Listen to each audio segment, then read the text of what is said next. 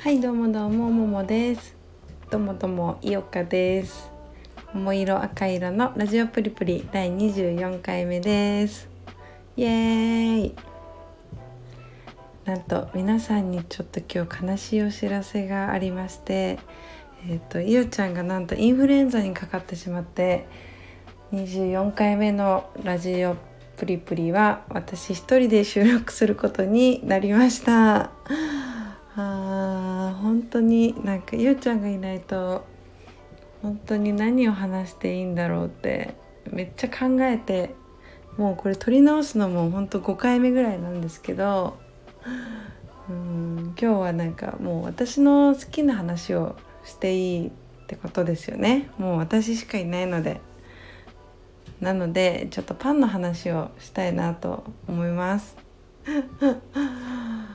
えっとなんか私がその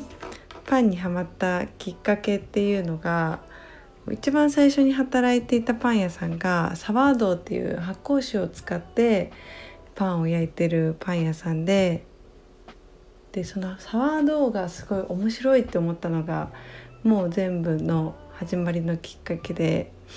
でサワードっていうのはあの天然酵母の一種でなんか町のパン屋さんとかあとなんかコンビニとかコンビニはわかんないななんかデイリー山崎とかにこう天然酵母パンみたいなパンが売ってるのを見たことがあると思うんですけどそうサワードっていうのはその天然酵母の一種でなんか全粒粉とかあとライ麦とかそう粉と水を合わせて起こす工房のことになります。でなんか天然工房っていうとえっ、ー、となんだっけなんかフルーツから起こしたりあと酒粕から起こしたりするものとかなんかいろいろあってそのパン屋さんによっていろんな工房を使ってると思うんですけどこうやっぱ粉と水を合わせて工房を起こすとなんかすごい味わいがこう深いパンになるっていうかちょっと酸っぱいパンってなんかパン屋さんにありますよね。なんか大きいパンでみんなでこうシェアして食べる感じの大きいパンライ麦のパンとかそういうのは結構サワードを使ってることが多くてちょっと酸っぱいのが特徴です。そうなんかこう噛めば噛むほど味がみたいな結構なんていうのなんかワインとかと合わせるとすごい美味しいみたいな私ワインのこと全然わかんないのでちょっと何とも言えないんですけどそうそういうパンがすごい私が作りたいなって思ってるパンの一つです。うん、で実はこのサワードーがすごい簡単でもう誰でも家で作れちゃうっていうものでちょっとその作り方を今日紹介したいなって思うんですけどまず、えーと、全粒粉とあと水を用意して1対1の割合で混ぜます。なんか最初は私は 20g ぐらいちょっとから始める、うん、1日目は 20g と 20g で混ぜてで2日目にまた同じ量の粉と水を1対1で混ぜてで3日目も同じように1対1で混ぜてっていうのを1週間繰り返すと,、えーと、サワードを作る時の元となるスターターって呼ばれる種ができます。でその種になんか粉と水を合わせて放っておくとすごいぷくぷく膨らんできてなんか最終的には2倍ぐらいの大きさになってそれを使ってパンを焼くとよく膨らんですごい美味しいパンが焼き上がるっていう仕組みになってます。本当になんか魔法みたいなマジで。サワードって魔法だなって思っててなんかパン作る時にイーストってイーストを使わないとこう膨らまないって私はずっと思ってたんですけどサワードはそのイーストがなくてもちゃんと膨らんで美味しいパンが作れるっていう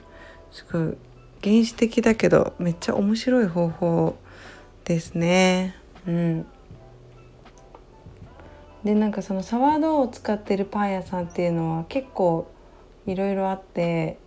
有名なところだと代々木上原にある塩味パンっていうパン屋さんは、えーと、サワードとあと巻き釜を使ってパンを焼いてるパン屋さんででそうこの巻き釜も結構すごくてなんかパンってこう焼く時の温度管理とか温度調節がすごい大事なんですけど巻き釜ってこう自分で薪を割ってそれに火をくべて釜の中で焼くから多分温度調整とかできないじゃないですか。なんか機械みたいに今何度みたいなのとか表示されなくてもうだからその感覚で焼くっていうのがすごいなと思っててでこの塩みパンさん是非あの今聞いてくれてるみんなも行ってみてほしいんですけどこうなんかお店に入った時に前がガラス張りになってて地下がこう厨房になってて外からでも厨房の中がこう全部見渡せるような仕組みになってるんですよ。でこう外観は結構なんか絵本の中に出てくるパン屋さんみたいな感じで結構ファンタジーな感じでなんか代々木上原っていうもう東京のど真ん中にもあるにもかかわらずなんかすごい雰囲気が違くてそこだけなんかおとぎ話の世界みたいな 感じですごいなんか不思議な気分になるパン屋さんなのででパンも美味しいしなんかスープとかも出してるみたいなので是非皆さんに行ってみてほしいです。はい。でえっと何の話してたっけ？あサワードか。サワードの話。そう。あと他にもサワードを使ってるパン屋さんは、えっと、もうなくなっちゃったんですけどあの日暮里にあるバーネルっていうパン屋さんもサワドを使ってパンを焼いていてそこの、えっと、カルダモンロールがめちゃめちゃ美味しくてすごい感動したのを覚えてます。もうなくなっちゃってなんか店主の人が海外に行って海外のパン屋さんで働いてるみたいで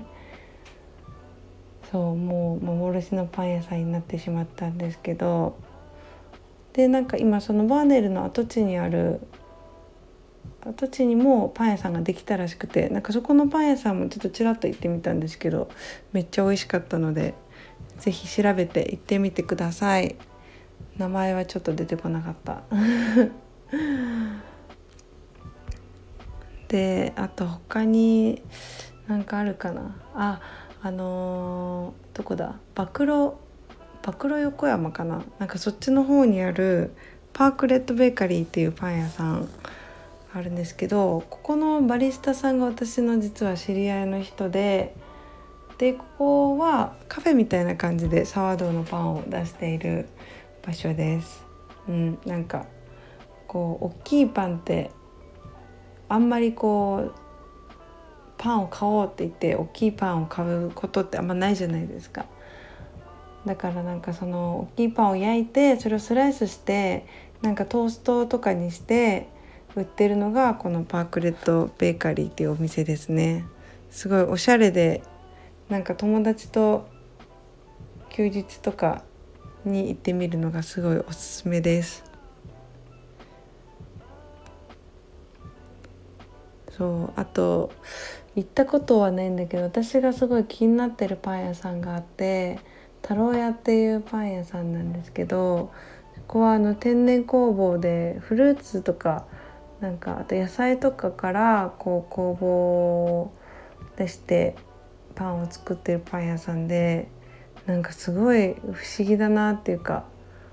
なんか作ってる店主の人がすごいなんか不思議な方で面白そうだなっていう興味があります。興味がありますというかちょっとパンも気になるし一回行ってみたいなって思ってるパン屋さんです。はい。パン屋さんの話はこれぐらいにしとこうかな。これぐらいって言ってまだ私10分ぐらいしか喋ってないけどどうしよう。なんかゆうちゃんと喋ってるとほんと1時間とかあっという間なんだけど私一人で喋ってると今10分でもちょっときつかったかもしれない。めっちゃカットしよう。でうん。あそうそう。私なんか最近そう家でもちょっと自分でもパンを焼こうかなと思って時間を見つけてパン作りにトライしているんですけどなんかあのー、そのサワードがやりたくてで全粒粉をこう探しててもちろんなんかこうスーパーとかで買った全粒粉でも全然起こせるんですけど私が働いてるパン屋さんが、えっと、群馬県の南牧村っていうところにこう畑を持っていてそこで麦を育てているんですけどその麦の収穫に今年の6月ぐらいに行ってきてでその収穫した麦を引いてで全粒粉が最近できたよって言われたので自分のお店のパン屋さんで全粒粉買ってそれでサワードを起こしてみようと思って今絶賛チャレンジしてます。やっぱこのなんだろう農薬とかこう使ってない麦っていうのはすごい発酵力がもうそこら辺の小麦とは全然違くてもう1時間ぐらいで2倍になっちゃうとかあとなんかすごい発酵するといい香りがするんですけどその全粒粉はバナナみたいなちょっと濃厚な香りがしてこれからどんなパンが焼けるんだろうっていうすごいワクワクしてます。ワクワク。うん。あそうそうなんかそれ2月後半にちょっと高校の時の友達と一緒に展示をやるんですけどそうそれの作品とかも作りながらパンも作りながらみたいなもう永遠に24時間何かを作っているっていう生活をしてて楽しいけどちょっとねなんか家が家にいても落ち着かないみたいな。外に行っても落ち着かないみたいな感じなんですね最近は。はい。ちょっとプチ宣伝をしちゃったんですけど2月の展示についてちょっとだけ話そうかな。そう。えっ、とこの2月にやる展示が実は1年前ぐらいからもうずっと展示をやろうって話をしててコンセプトとかその作品とかもうずっと話し合っててもう本当にやっと決まったっていう感じで私の中では。で靴下を履くっていう大きいなんかコンセプトというかテーマを設けててその靴下を履くっていう仕草がこう日常で結構当たり前にやってる仕草だけどそういうのもちょっと向き合って考えてみるとすごい面白いなと思ってこのテーマにしましたなんか作品も本当日常に転がってるようなものだけどなんかそういうものでもこう面白いことが積み重なって自分たちが生きてるんだよってことを来てくれた人に実感してもらいたいなっていうか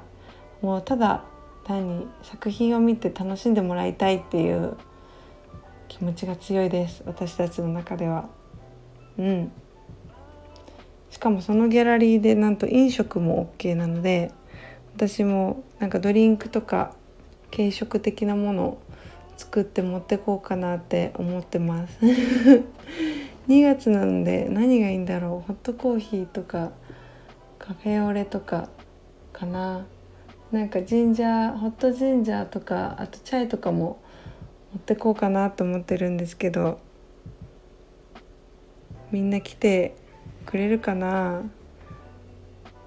金曜日から月曜日まで4日間やって私はずっと在労する予定なのでもう誰が来てもいいように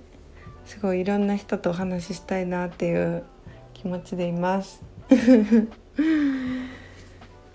なんか私ともうそのもう一人の子がすごいクリエイティブな子でその子の作品本当に高校の時からずっとファンで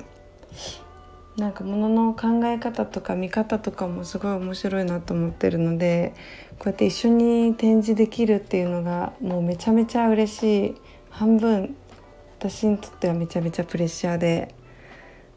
ちょっとちゃんと頑張らないとなっていうのは今から思ってます。どうしようめっちゃクオリティに差が出ちゃったらとか思って。はい。でなんかもしこの展示興味ありますみたいな人がいたら私かもう一人の子に会った時にあの DM を作ったのでそれをみんなにお渡ししてるので是非声をかけてください。なんか DM もすごい迷って DM の表のところのデザインは一緒に決めたんですけどこれ実は私が草木染めで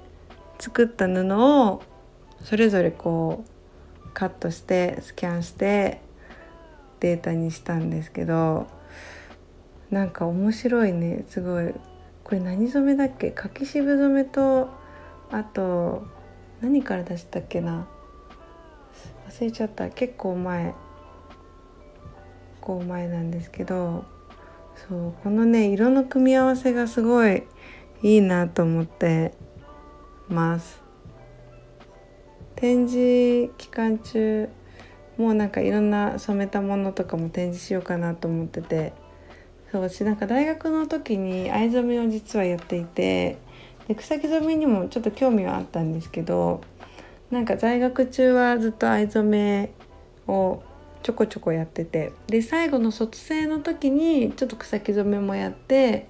で今回の展示でもちょっと草木染めに挑戦したいなと思ってるのでちょっとまだ何作るとかは言わない方が面白いのかな。はいすごい。展示の話になっちゃった。どうしよう。これぐらいでいいかな。ゆうちゃんもいないし。あ最後にそうだ。えっ、ー、と今週のお野菜コーナー。イエーイ。はい。えっ、ー、と今週のお野菜は紅はるかです。紅はるかはあのさつまいもの種類ですっごい甘い種類ですね。これなんか結構八百屋さんに一年中ある気がする。そんなこともないのかな。わかんないけど私もなんかたまに買うんですけど今週買った紅はるかがなんかめちゃめちゃ甘くてびっくりしてでなんかやっぱこうさつまいもって焼き芋が一番美味しいじゃないですか。多分。そう。でも私なんかこの甘さお菓子とかにしたら絶対美味しいんじゃないかと思ってあのパウンドケーキにして焼いてみてもうめっちゃ美味しかったですね。砂糖とか本当に全然入れなくても美味しいぐらい美味しくて。そう秋なのでみんな是非さつまいも食べてみてください。紅はるか。芋栗秋なので。あ違う違う。芋栗かぼちゃか。芋栗かぼちゃなので。さつまいも食べましょう。食べましょうとか言って。はい以上今週のお野菜コーナーでした。あこの後熟語って言いたい。言いたいけど。ちょっと今日はいおちゃんがいないのでこの辺にしておこうかな。はい。ちょっと来週はいおちゃんがインフルから治ってラジオに帰ってくると期待して皆さん待っていてください。今週もここまで聞いてくれた方本当にありがとうございます。えっとちょっと憂鬱な月曜日ですが今週も頑張っていきましょう。じゃあね